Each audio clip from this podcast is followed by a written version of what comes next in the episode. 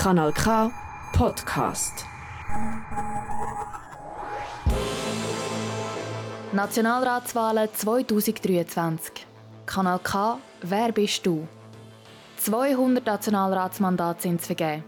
Schweizweit gibt es über 5000 Kandidierende. Der Unterlistenwahnsinn kennt keine Grenzen mehr. Ist das noch Politik oder schon... Das System ist defekt, die Gesellschaft versagt, aber alles wird gut. Über 800 Menschen aus unserem Sendegebiet wollen in die grosse Kammer. Die Parteien haben ein paar von diesen Menschen zu uns ins Studio geschickt. Und wir wollen jetzt wissen, wer bist du? Und für was stehst du? Unzählige Plakate am Strassenrand und an fast jedem Kandelaber. So viele Namen, so viele Gesichter, so viele verschiedene Farben, so viele Parolen. Für uns Grund genug, ganz einen anderen Ansatz zu wählen. Wir sagen dir nicht, welche Persönlichkeit hinter dem Radioporträt steckt. Vielleicht erfährst du es trotzdem. Lass dich überraschen. Mein Name ist Michel Walde und ich führe dich durch das Porträt. Politik und Gesellschaft. Für Aktivismus gibt es sehr viele Wege. Mit Papier, Stift und Unterschriften, aber auch mit lauter Stimme, Parolen und erhobener Faust auf der Straße.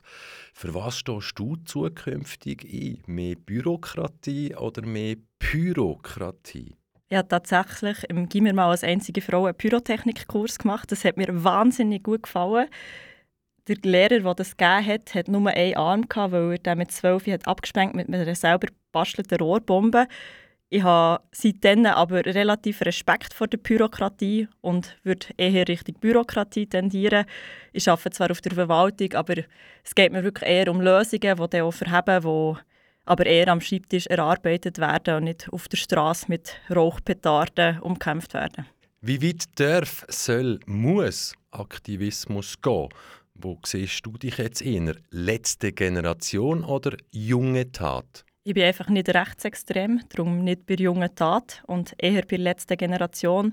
Ich muss aber schon sagen, dass meine Art Politik zu machen eher konstruktiv ist, eher ein Miteinander. Ich will auf die anderen Leute zugehen, mit ihnen Lösungen finden, die für sie verheben und nicht Leute auf die Nerven gehen, primär. Konfliktpotenzial. Wer Frieden will, schickt Diplomaten. Wer Krieg will oder vielleicht in irgendeiner Weise davon profitiert, schickt Waffen. Hat man früher so gesagt. Wo und für was sollen bzw. dürfen Waffen, Waffenbestandteile und Munition made in Switzerland deiner Meinung nach eingesetzt werden? Jetzt hast du mich gerade verwünscht. Ich glaube, das ist die Frage, die ich mir im letzten Jahr wirklich am meisten dazu überlegt habe, was da meine Position ist. Weil einerseits finde ich, der grösste Hebel, den die Schweiz hat, um den Angriffskrieg von Russland auf die Ukraine zu unterbinden, ist, wenn wir endlich für unseren Rohstoffhandelsplatz wirklich griffige äh, Sanktionen machen. Das heisst, dort sehe ich eher den grösseren Hebel. Und ich habe mich wirklich die ganze Zeit gefragt, heisst das nicht, dass ich als Pazifistin wirklich gegen, dagegen bin, dass äh, Schweizer Waffen können weitergegeben werden. Und ich habe mich dann händeringend irgendwie so ein bisschen auf einen schlechten Kompromiss eingeladen, dass ich finde, hey, es ist sowohl als auch, aber mit einem ganz starken Fokus auf die Schweiz als Rohstoffhandel und Finanzplatz. Viele Politiker und Politikerinnen haben nach dem 24. Februar 2022 gesagt, sie seien in einer völlig neuen, bedrohlicheren Welt aufgewacht. Da hat sich hoffentlich nicht nur mir natürlich die Frage gestellt, in welcher heilen Welt denn die Politiker und Politikerinnen vorher eingeschlafen sind. Weil schon vor dem 24. Februar 2022 hat es über 20 bewaffnete Konflikte weltweit gegeben. Wo liegt denn jetzt genau der Unterschied? Das Gefühl, wir sind halt alles nur Menschen und uns gehen, Sachen emotional näher, wenn sie räumlich näher bei uns sind, wenn sie Menschen betreffen, mit denen wir uns identifizieren können Darum, auch wenn das nicht richtig ist, habe ich das Gefühl, das ist die Erklärung, wieso die Leute vom Ukraine-Krieg viel mehr erschüttert waren als vom Bombenangriff Syrien. Freiheit. Der Satiriker und Politiker Nico Semsroth sagt, Freude ist nur ein Mangel an Information. Jetzt ist ja so, als Politikerin hast du zum Teil Zugang zu Informationen, die nicht alle haben. Ich frage dich darum, wie viel Transparenz braucht bzw. vertreibt eine Demokratie, vertreibt unsere Demokratie, vertreibt der Souverän? würde sagen, die maximale Transparenz. Ich bin jetzt doch recht in dieser Maschinerie drin. Ich mache seit ein paar Jahren Kantonspolitik. Ich arbeite auf der kantonalen Verwaltung. Das heisst, ich sehe wirklich den Staatsapparat von innen, aber auch politisch von außen. Ich sehe, wo die sind, wo man politisch etwas machen könnte. Ich sehe, wie die Verwaltung arbeitet. Und ich muss sagen, durch das ich das so fest von innen sehe, jetzt schon mehrere Jahre, habe ich doch ein relativ grosses Vertrauen in, wie unsere Behörden in der Schweiz arbeiten. Mensch sein 2023. Laut einer Studie, so alt ist sie noch nicht, verbringen Jugendliche rund 64 Stunden pro Woche online mit ihrem Handy. Machst du eine Klammerbemerkung? Wir wissen zum Beispiel TikTok, unterschiedlichen Algorithmus, China, westliche Welt, Klammern zu.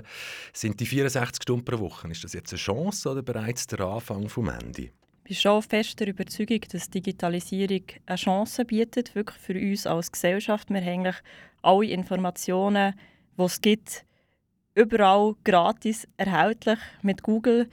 Ich sehe aber auch, dass durch das die grossen Internetkonzerne Meta, Google und so weiter eine extreme Macht haben. Und wenn man Suchalgorithmen so bearbeitet, dass man immer wieder in so ein Rabbit Hole hineingeht, sehe ich dort eigentlich eine grosse, eine grosse Gefahr für unsere Demokratie drin und bin auch dafür, dass dort der Staat strenger regulieren sollte, dass wir nicht machen, dass wir im Internet Parallelgesellschaften entwickeln. Jetzt mal ganz ehrlich.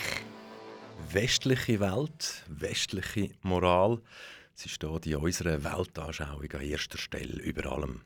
Ich stelle Klammern auf, afghanische Frauen haben 1919 das Wahlrecht bekommen. Gut, heute bisschen anders, aber in der Schweiz wissen wir, hat es bis ins 71 gebraucht, Klammer dazu. Das Verhältnis aber von der Weltbevölkerung beträgt irgendwie 20 ist westlich und die anderen 80% sind nicht westlich. Jetzt frage ich dich, was gibt uns denn die Legitimation in jeder Situation weltweit als Moralpolizei aufzutreten? Das frage ich mich auch manchmal und es ist eine sehr gute Frage, die ich eigentlich nicht beantworten kann. Ich glaube, es gibt keine Legitimation dafür. Grundsätzlich, dass wir das Gefühl haben, unsere westlichen Werte sind überlegen. überlegen. Was ich aber gleich auch finde, ist, dass System soll die Menschenwürde achten, das System soll möglichst demokratisch sein, soll möglichst viel Mitsprache geben, den Leuten soll es möglichst gut, möglichst gut gehen. Und ähm, wenn, wenn das westliche Werte sind, finde ich, dass sie eigentlich Werte, hinter denen ich stehe und wo ich finde, das ist die Moral, die ich dafür einstehe. Pandemie. Was haben wir aus deiner Sicht besonders gut gemacht und was haben wir aus deiner Sicht überhaupt nicht gut gemacht? Ich finde, es hat eine wahnsinnige Solidarität gegeben zwischen den Menschen. Ich glaube, alle haben am gleichen Strang gezogen und wir haben für ein paar Monate einen Einblick darin gehabt, wie es würde gehen, wenn alle das Gleiche würden wollen und sich würden solidarisieren und Rücksicht nehmen aufeinander und gemeinsam in eine gute Richtung ziehen. Und das hat mir doch extrem Hoffnung gegeben für uns als Menschheit. Das haben wir nicht gut gemacht. Ich finde, die Situation war eine Ausnahmesituation, die das erste Mal da war. Wir haben viel Trial and Error gemacht. Das heisst, man hat mal probiert und man hat noch nicht von Anfang an die beste Lösung probiert. Und dann hat man halt geändert. Ich finde, grosso modo bin ich eigentlich zufrieden, wie es ist gelaufen. Es war nicht alles gut. Gewesen. Ich weiß nicht, wenn man keinen Plan hat, ob man etwas hat können besser machen Zusammenleben 2023. Ein gutes, friedliches Zusammenleben ist keine Selbstverständlichkeit, sondern harte Arbeit. Demokratie und wertebasierte Politik. Wie glaubwürdig sind die zwei Sachen noch, wenn sich große Teile der Bevölkerung in der Politik oder in den Parteien nicht wiedererkennen oder nicht mehr wiederfinden? Hey, das ist ein riesengroßes Problem. Unsere Schweizer Demokratie, wo wir so stolz sind drauf, die schließt einen grossen Teil der Schweizer Bevölkerung aus. Leute ohne Schweizer Pass können nicht mitbestimmen, Leute unter 18 können nicht mitbestimmen. Im Kanton Solothurn können Leute mit einer geistigen Behinderung nicht mitbestimmen, schweizweit auch. Ich finde, wir müssen möglichst viel Mitsprache erhalten für all die Gruppen, die momentan noch nicht vertreten sind in unserer Demokratie. Und ich finde auch, dass wir als Parteien müssen über Bücher gehen wie wir Politik machen. Ich bin relativ jung und ich habe das Gefühl, schon mehr holt es manchmal nicht ganz so ab, was wir machen. Und darum versuche ich jetzt zum Beispiel im Wahlkampf auf Social Media zu setzen. Ich habe mir ein Bumble-Profil gemacht.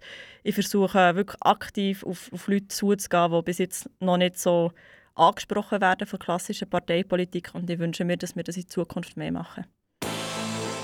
Deine Bühne, keine Regeln, 20 Sekunden Zeit ab jetzt.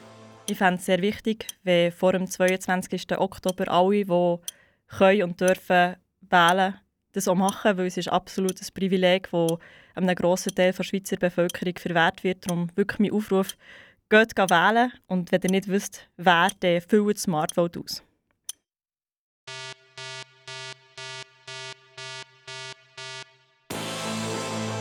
Nationalratswahlen 2023. Kanal K, wer bist du?